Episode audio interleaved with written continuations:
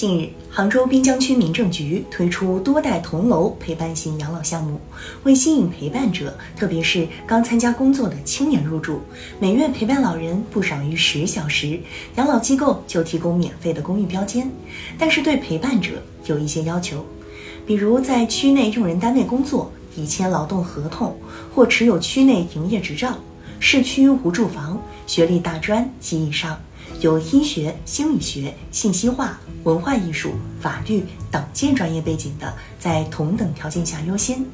据介绍，此前的陪伴者有警察、教师、医生等，以年轻人为主。按照目前杭州租房行情来看，年轻人租个单间最少都要一千元。如果能通过提供陪伴老人的服务免去房租，对于不少年轻人而言，却有一定的吸引力。杭州推出这一新型陪伴式养老模式，能够为老人提供更多的陪伴和关怀。在现代社会，随着家庭结构的变化和养儿防老观念的淡化，老年人常常面临孤独和缺乏陪伴的问题。不少孤寡老人无人照顾，不少老人虽然有儿有女，但可能因工作等原因不在身边，同样需要专人照料。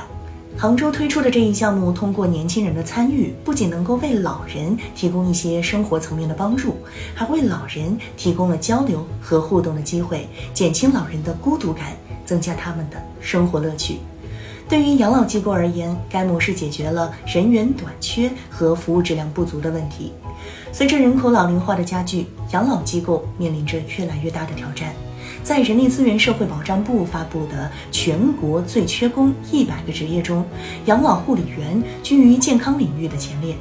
业内数据显示，我国现有鉴定合格的养老护理员约四万人，按照失能人口账户比一比三来算，养老护理人才缺口可能在千万级别。招募具有一定知识文化的年轻人入驻，不仅能够为养老机构增加人力资源，还能提高服务水平。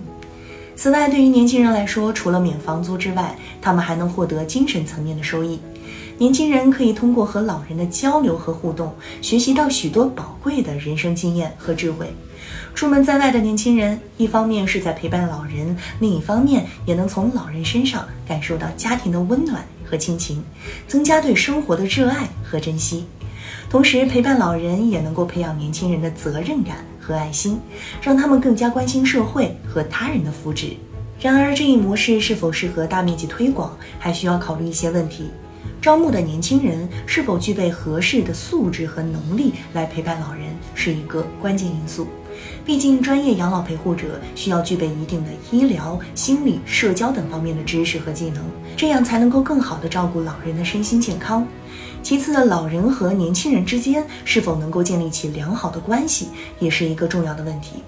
老年人和年轻人的生活理念和价值观有所差异，如何进行有效的沟通和理解是一个挑战。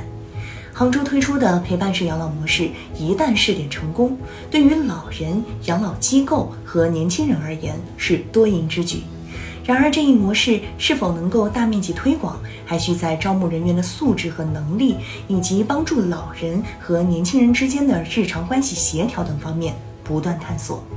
对此，也希望这种新型模式能够在实践中不断完善和发展，为老人提供更好的养老服务。